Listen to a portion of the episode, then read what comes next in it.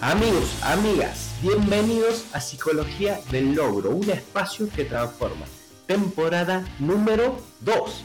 Mi nombre sigue siendo Darío Rosas y en este podcast te voy a compartir de una manera fácil de entender todas las herramientas de crecimiento personal que me ayudaron a mí y a muchísimas personas más a transformar su vida para siempre. Y como siempre digo, no importa lo que quieras lograr o alcanzar siempre el primer paso va a ser tu forma de pensar. Te veo ahí adentro.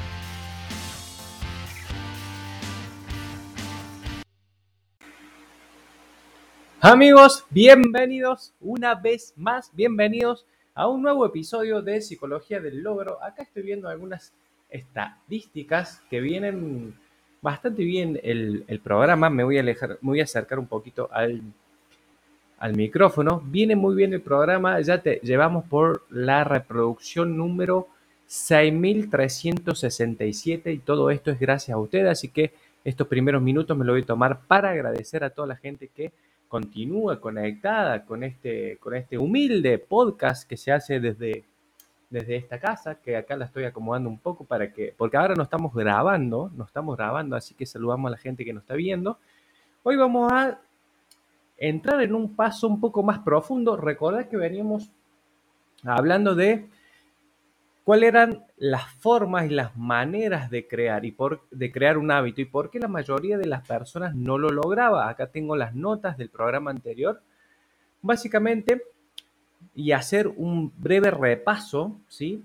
Los dos motivos principales de por qué a las personas les cuesta tanto cambiar sus hábitos es porque Primero, cambian algo y están enfocados en los resultados, ¿sí? Y lo segundo es porque tienen un sistema inadecuado, tienen una forma inadecuada de generar el cambio. Generalmente lo que están haciendo es buscando un cambio desde el cómo realizarlo. Por ejemplo, una persona que quiere bajar de peso va buscando distintas cómo, distintas dietas, distintos profesionales, distintos cómo. Y lo que realmente tenemos que hacer para cambiar y generar un cambio real y positivo, y sobre todo que pueda perdurar en el tiempo y no tengamos que estar luchando contra ese hábito, lo que principal tenemos que hacer es cambiar nuestra identidad. Y de eso se trata lo que vamos a empezar a hablar, que suena muy romántico en si se quiere, pero lo que vamos a hacer es darle más herramientas a profundidad, más cosas más prácticas para que todos los días puedan empezar a gestionar y empezar a construir a ese ser que va a tener los hábitos que les van a dar los resultados que quieren. Entonces este, este mm, episodio lo vamos a llamar cómo construir mejores hábitos en cuatro sencillos pasos, porque vamos a disociar cuáles son los pasos que generan un hábito o un comportamiento y en cada uno de los pasos le vamos a imprimir nuestra, nuestra impronta, le vamos a imprimir estas herramientas, por así decirlo, para poder gestionarlos y poder construir esos hábitos que nos van a dar los resultados que queremos. Ya es sabida y trillada la frase de, de que somos el resultado de nuestros hábitos, ya sea tu salud, tu tus relaciones, tu economía, tu, todo lo que quieras y de lo que está reflejado y se ve en tu entorno, en cualquier dominio y cualquier ámbito de tu vida, está construido por una amalgama, por una mezcla de tus acciones cotidianas y el 85% de, la, de las acciones que realizamos diarios son de forma inconsciente, o sea, no nos damos cuenta, no nos damos cuenta. Y por eso siempre, y como te vengo mencionando en los episodios anteriores, cuando veníamos resumiendo los libros de Joe Dispensa, Deja de, ser tú, a través de la metacognición, que es el primer paso de cualquier cambio comportamental, es darse cuenta, básicamente es hacer consciente lo inconsciente. ¿Dónde empieza todo esto? Y acá tengo unas notas.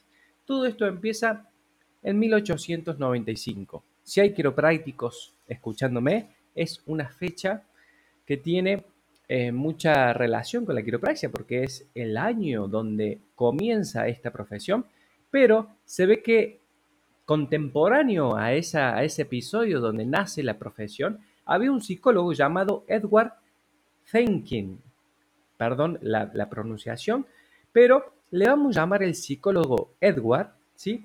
donde empezó a sentar las bases de cómo se empezaban a generar estos comportamientos habitual, habituales y lo empezó a poner en práctica con lo que eh, era un, como un estudio o una prueba básicamente donde ponía a distintos gatitos en una jaula donde los encerraba y veía el comportamiento del animal intentando huir, ¿sí? Y empezó a tomar el tiempo que el animal le, le llevaba a salir de la jaula. ¿Por qué? Porque tenía una palanca específica que si el gato la presionaba con las patitas, se abría inmediatamente la puerta de la jaula y el gato podía ir hacia una taza llena de alimentos a, comer, ¿sí?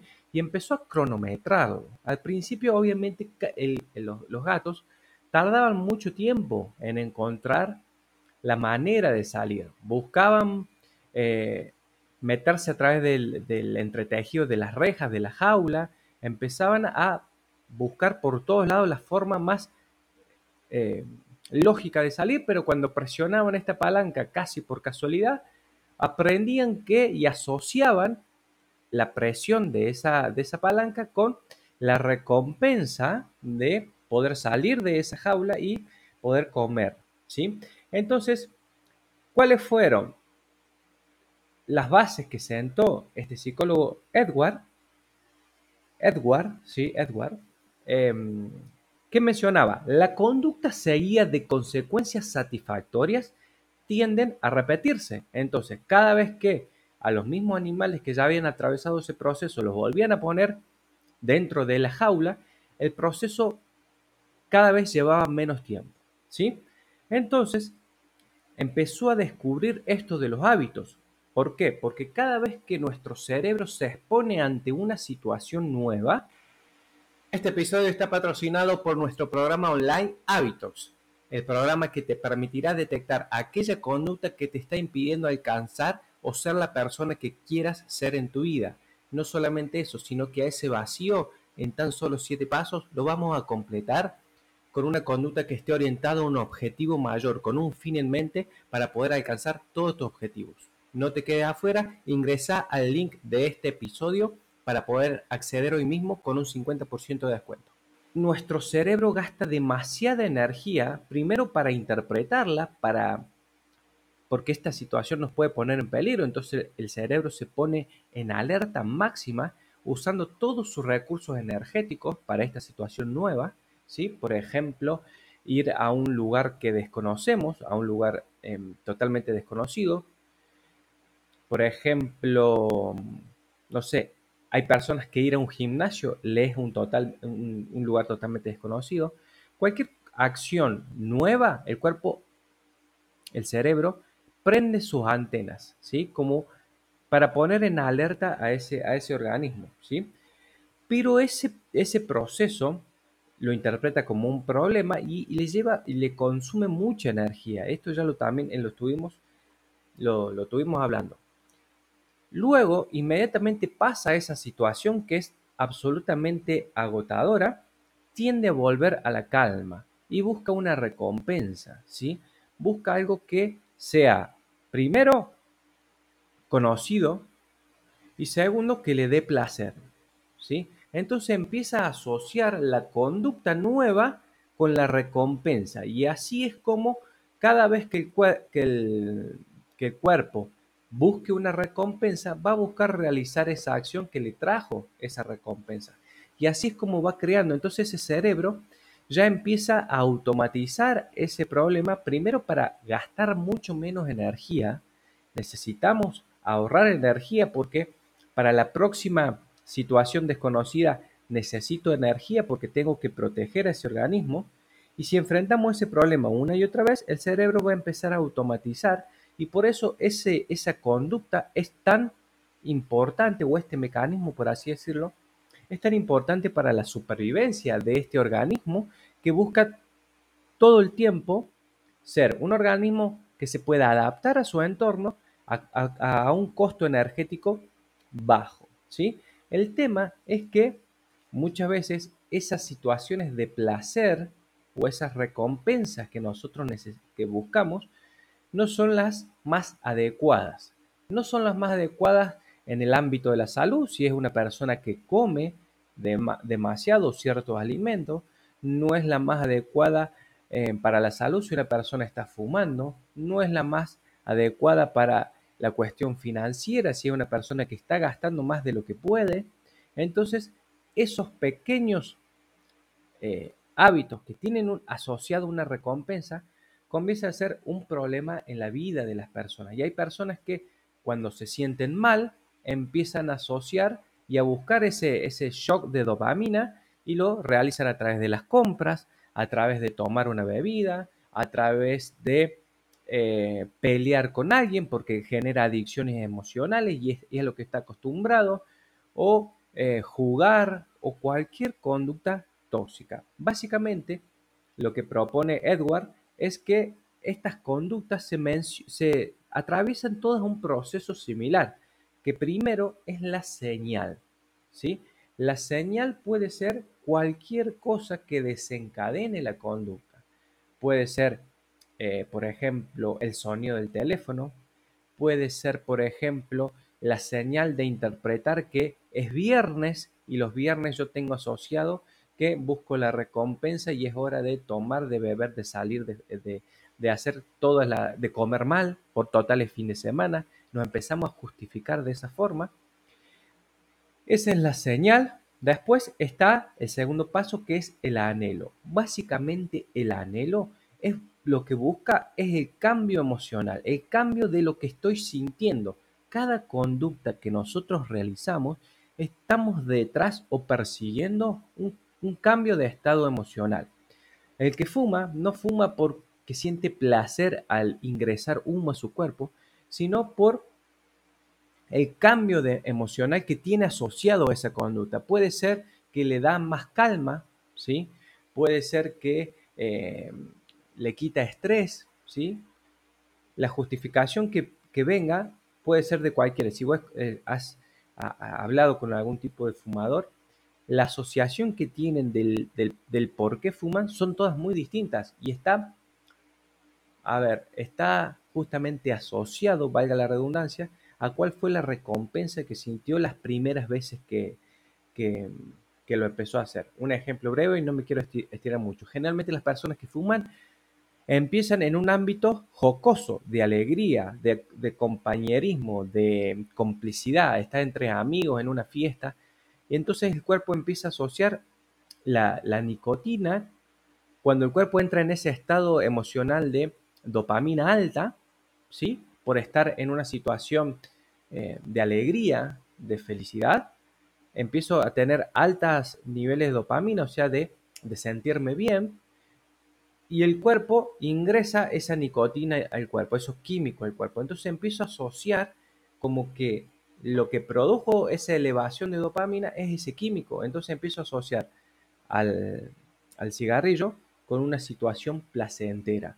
Entonces, la, mayoría de las conductas tóxicas se crean en, un ambiente principalmente de alegría, de felicidad. La mayoría. Hay excepciones, lo sé, lo conozco, pero no es el tema de, este, de este episodio. ¿sí? Entonces, tenemos un anhelo, una señal, un anhelo de cambiar nuestro estado emocional una respuesta, que básicamente la respuesta es la acción propiamente dicha, o sea, el, acto, ¿sí? Que tengo acá. Bien, que esa acción, que esa acción o ese acto, o el fumar, el tomar, el llamar a esa persona que no tengo que llamar, eh, lo que sea, va a depender que lo realice dependiendo de cuánta resistencia tengo yo para hacerlo. ¿sí? Por ejemplo, vamos a poner un ejemplo. Si yo soy una persona fumadora, ¿sí?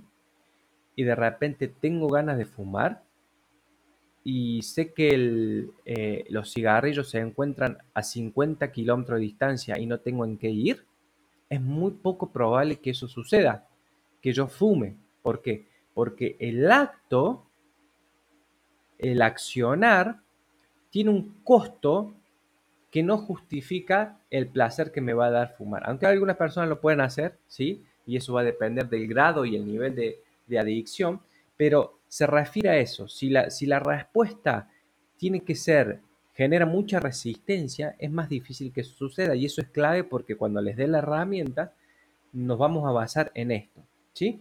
Y el punto número cuatro es la recompensa. La recompensa básicamente va a tener dos objetivos nos satisface alguna el, anhelo, ¿sí? Nos da, por ejemplo, cierto alivio o nos da placer, ¿sí? Por ejemplo, nos da, vamos a obtener aprobación, vamos a obtener, em, no sé, sensación de paz, sensación de tranquilidad, o nos enseña algo, nos enseña, em, por ejemplo, cuando desconocíamos el fuego en nuestros antepasados, este, este patrón era muy vital para nuestra supervivencia porque si, aprendí, empezábamos a asociar el fuego que nos quemaba con una conducta negativa, entonces nos daba una enseñanza. Esa, esa, esa, esa cosa roja, rara, si yo me acerco demasiado, produce dolor, pone en riesgo mi vida. Entonces de ese comportamiento yo aprendía, me dejaba una enseñanza detrás. Entonces yo cada vez que veía fuego, en nuestros antepasados, sabíamos que corría en riesgo o que producía algún tipo de lesión. Entonces nos daba una enseñanza. Entonces los propósitos de la recompensa es o acercarme a una situación placentera o alejarme de alguna situación dolorosa. Entonces o nos, da algo de placer o nos enseña algo que queremos evitar. ¿Estamos? Entonces, si, la conducta la, hacemos atravesar, si nuestro hábito, nuestro hábito negativo, por así decirlo, ¿sí? que así se llamaba el programa, ¿verdad? ¿Sí? ¿Cómo construir mejores hábitos en cuatro sencillos pasos? Si para construir un hábito nuevo yo necesito apalancarme de estos cuatro, de estos cuatro instancias o pasos y para eliminar un hábito negativo también necesito utilizar estos cuatro pasos. ¿sí? ¿Cómo lo vamos a hacer? Primer paso, vamos a trabajar con la señal. Si yo tengo el hábito de, a ver, usar demasiado el celular cuando estoy trabajando y me vuelvo una persona improductiva, acá lo estoy mostrando a la cámara, ¿sí? Si yo tengo ese problema de que me va a hacer perder tiempo, justo toque la luz, tengo que eliminar la señal. ¿Cómo es eliminar la señal en este caso? Dejar el celular en la otra habitación. Como verán, no lo hice yo, ¿sí? Porque lo tengo acá. Lo acabo de dar vuelta, ¿sí? Otro ejemplo. Si tengo una adicción con la comida, con los azúcares, que es muy común, y soy una persona que está intentando bajar de peso, voy a eliminar la señal. Por eso muchos de los programas para para bajar de peso o para quitar esa adicción es primero empezar por la alacena, ¿sí? Ver qué es lo que tengo. No sé, poner las recompensas que sería un chocolate en un lugar que no lo vea, no, no, no, lo tenga a la vista. Es una forma de eliminar la señal, ¿sí? Poner los cigarrillos, si estoy fumando y quiero dejar de fumar, alejados de mi vista, porque cuando yo entre en un estado de ansiedad, y genere una situación conflictiva y que necesite bajar esos niveles de estrés, mi cuerpo me va a estar enviando la señal. ¿Y cuál va a ser la señal? Anda a fumar. Entonces yo elimino esa señal o la, o la pongo difícil, la pongo lejos, la pongo a 50 kilómetros, va a ser más difícil que yo lo pueda hacer. ¿sí? Entonces, si es, una, si es un hábito negativo, lo que tengo que empezar a hacer es eliminar la señal. Y si es un hábito que estoy intentando crear, ponérmelo fácil. Y eso va a ser una de las tareas que vamos a ir desarrollando en los próximos episodios. Ponerlo fácil si yo quiero crear un hábito positivo. ¿sí? Lo segundo, reducir el anhelo. ¿sí? Que es el segundo paso, reducir el, el, el, el anhelo. Entonces, básicamente, ¿qué voy a buscar acá? No desear tanto esa situación, ¿sí? Siendo consciente de esa situación y del resultado que me va a producir si es un hábito negativo, siendo consciente la metacognición, ¿sí? Quitarle motivación a ese anhelo, quitarle expectativas a ese anhelo, entender de que el cigarrillo no puede ser la única eh, motivación o la única herramienta que yo tengo para reducir mis niveles de estrés, ¿sí? Sino que el cómo lo estoy cómo bajar esos estrés, hay distintas formas, ¿sí? Entonces, si yo quiero eh, dejar de fumar, sería uno de los casos. Si quiero dejar el teléfono, sería otro caso. Darme cuenta de que estoy creando ese anhelo ¿Cómo saber qué quiero en mi vida? La frase más buscada dentro de Google. Y así exactamente es como yo me sentía hace unos años, totalmente vacío, sentía que no tenía control de mi vida, estaba como un barco a la deriva. Pero luego de muchos años de introspección y muchas horas de estudio, pero casi sin darme cuenta, comencé a diseñar como un plan, un plan que me permitió a mí tener absoluta claridad no solo de lo que quería, sino también de quién era y sobre todo cuál era ese próximo paso que me permitiría a mí alcanzar cualquier objetivo que, me propusiera y que quisiera. A este proceso lo empaqueté en una serie de siete pasos a la cual llamé Profecía del Logro. Siete pasos para diseñar y recuperar el control de tu vida. Y podés acceder hoy mismo a este mismo programa con un 50% de descuento. No te quedes afuera y en los próximos capítulos voy a, voy a hacer más hincapié sobre este punto, pero básicamente usar la, herramienta de señalar. ¿Qué quiere decir la señalar? verbalizar, verbalizar lo que yo estoy buscando y lo que yo estoy sintiendo. Por ejemplo, estoy sintiendo deseo de agarrar el teléfono. ¿sí? Entonces, cuando yo lo paso desde, la, desde el inconsciente al inconsciente y lo logro comunicar, me, hago más consciente. Entonces, cuando yo me hago más consciente, puedo empezar a tomar una decisión más coherente, más acorde a lo que quiero que pase, ¿sí? Punto número tres, la respuesta. Obviamente, hacerla bien difícil. Hacerla bien difícil si es un hábito negativo y hacerlo bien fácil si es un hábito que quiero incorporar, que quiero em, hacer eh, un hábito positivo. Por ejemplo, yo cuando comencé a leer, ¿sí? Se me hacía muy difícil leer 40 minutos de forma corrida y pasé mucho tiempo queriendo leer esa cantidad de tiempo. Hacerlo fácil sería leer 5 minutos. Si quieres meditar, no comiences a meditar media hora porque se te va a ir la mente. También ese proceso lo pasé y todavía lo voy luchando empezar a meditar cinco minutos.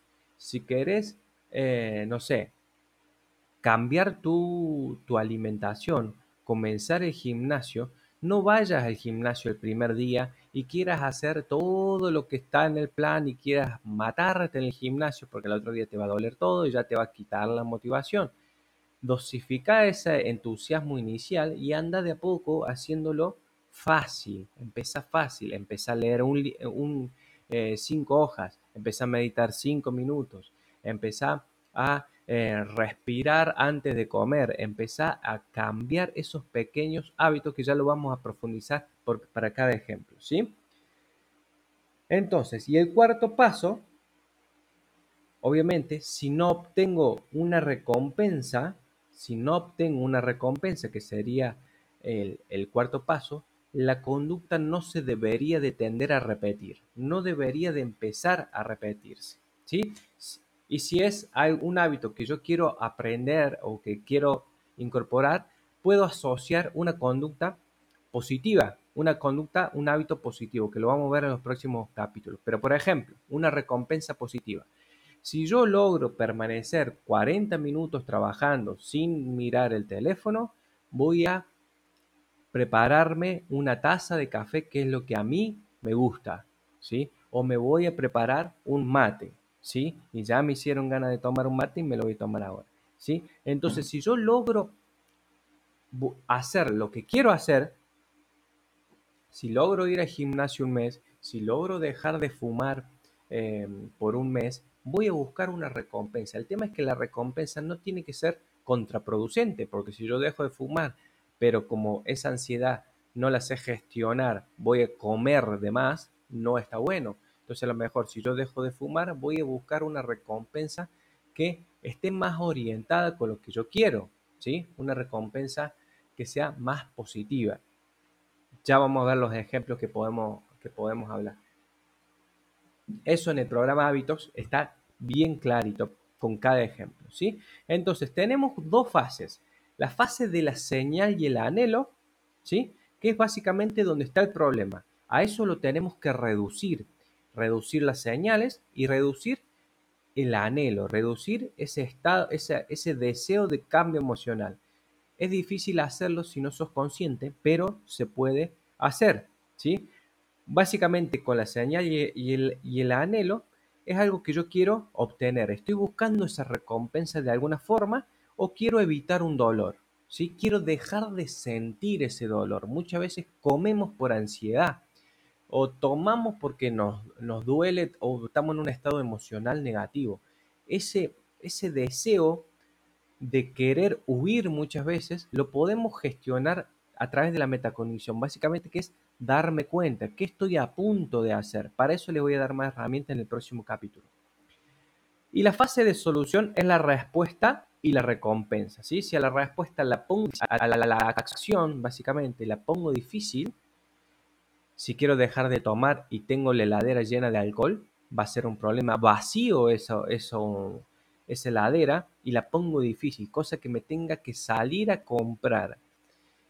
Y así voy a poner mucho más difícil la recompensa, ¿sí? Si esa recompensa, mm, cada vez que la señal, hagan de cuenta que es como, no sé, cada vez que esa señal se enciende y yo no le doy la recompensa, los circuitos neuronales de esa conducta que ya están impresos en el subconsciente se empiezan a, debilitar.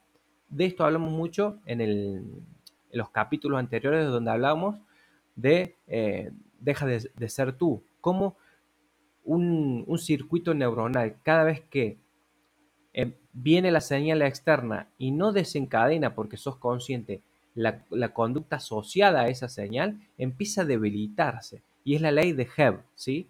que lo estuve mencionando mucho en, los episodios anteriores cuando hablamos del libro Deja de, ser tú de Joe Dispenza. ¿sí? Entonces, ¿cómo vamos a eliminar un mal hábito? A la señal la vamos a hacer invisible. Al anhelo lo vamos a hacer poco atractivo, que ese, que ese anhelo sea poco atractivo para mí. A la respuesta la vamos a poner difícil. Vamos a esconder el teléfono, vamos, eh, si el tema es el alcohol, lo vamos a poner en no vamos a tener, si es cigarrillo tampoco, si es comida chatarra la vamos a eliminar, ¿sí? vamos a tratar de buscar eh, otra forma de comer mucho más sano, pero sin dañar nuestro cuerpo. ¿sí? Y a la recompensa la vamos a hacer insatisfactoria, que no me dé, si es un mal hábito, que ya no me genere esa sensación de placer que me va a dar la recompensa, porque si me da la sensación de placer, yo voy a buscar estimular de nuevo esa conducta.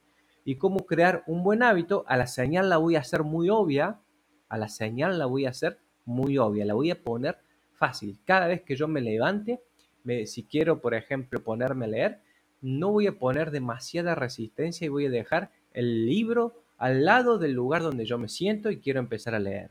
Voy a poner los auriculares cerquitas y bien cargados si quiero empezar a meditar. O voy a tener la ropa deportiva si quiero empezar a hacer eh, ejercicio a la mañana temprano.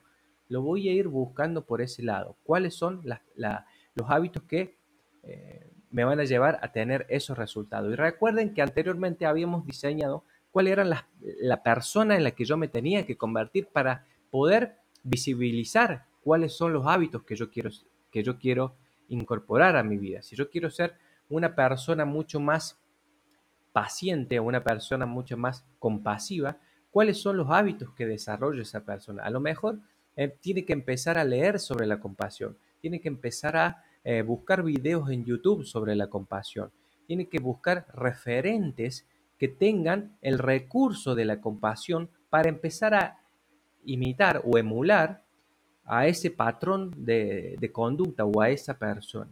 ¿sí?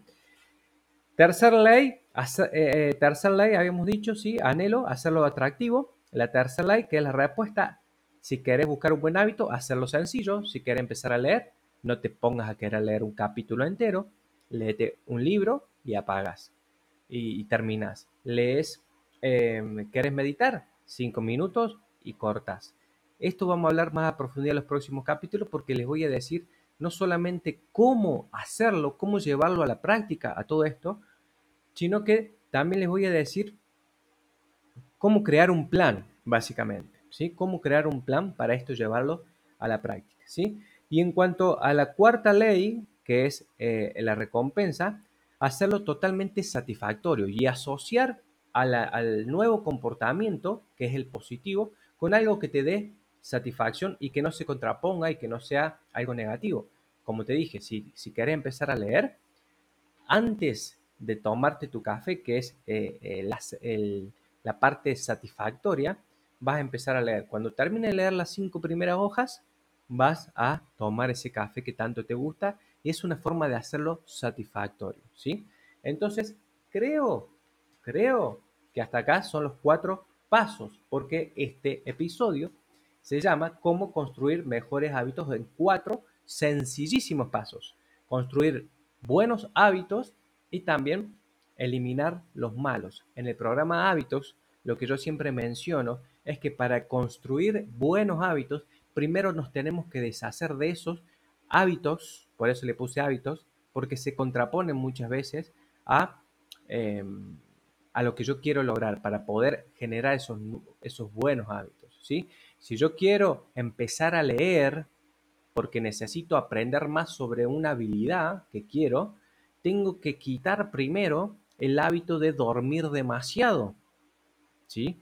Porque el, hábito tóxico está, tiene mucha relación con lo que yo quiero lograr. No es lo mismo una persona que quiera eh, comer mejor para bajar de peso, o bajar de peso sería el resultado, a una persona que en su alimentación tenga que subir de peso. Entonces, el comportamiento de la alimentación no es en sí bueno o malo, sino que es, es bueno o malo de acuerdo al resultado que vos estás buscando. Si estás buscando bajar de peso, una persona que quiere ganar masa muscular, su, su hábito de comer como está comiendo se convierte en un hábito tóxico porque no está logrando lo que quiere, ¿sí? Por ese lado va. Eh, en el ámbito de la salud también podemos hablar mucho de eso. Así que, amigos, vamos bien porque vamos 31 minutos. Así que hasta acá la vamos a dejar. En los próximos capítulos les voy a, dar un poquito más de ya herramientas prácticas, pero necesito que primero en el capítulo número uno sepa quién tiene que ser, cómo es la identidad de la persona capaz de lograr lo que quiere en su vida. Y una vez que tengan eso, tienen que saber exactamente cuáles son los hábitos que tienen que desarrollar para eso, que sería lo que vimos hoy y cómo lo vamos a hacer. Y ya en el tercer paso les voy a mencionar un poquito más de, cómo llevarlo a la práctica específicamente a cada una de estas cosas. Así que amigos, espero que les haya gustado, que haya que les sirva, que lo puedan compartir con otras personas, porque hay muchas personas que justamente lo que le está fallando es los, es los cómo lograrlo. Le está fallando el plan, ¿sí? Saben que tienen que dejar de fumar, saben que tienen que comer menos cantidad, pero no se, no se convierten en esa persona. Y esto, capaz de lograr eso. Y esto lo que les vamos a dar es herramientas absolutamente prácticas, ¿sí? En el libro de Joe Dispensa hablábamos mucho más de cómo visualizar a la persona que tiene esos recursos para que pueda producir esos resultados. Y en este capítulo, que es más aterrizado, por así decirlo, o en estos episodios, le vamos a dar herramientas mucho más prácticas. Hay personas que comulgan mucho mejor con la otra herramienta, hay, personas que comulgan mucho más con este tipo de herramientas prácticas. Así que esa es mi tarea por estos lados. Así que amigos, espero que les guste, que les sirva. Eh, los, veo los, veo ya directamente en el próximo, los veo, nos escucho, ahora nos estamos viendo, así que eh, básicamente lo estoy viendo yo. No, me están viendo ustedes, yo no los veo, pero eh, acá estamos dándole lucha y poniendo la, poniéndole la cara ahora porque ya no nos estamos filmando. Así que gracias por llegar hasta acá. Les mando un fuerte saludo. Chau, chau, chau, chau.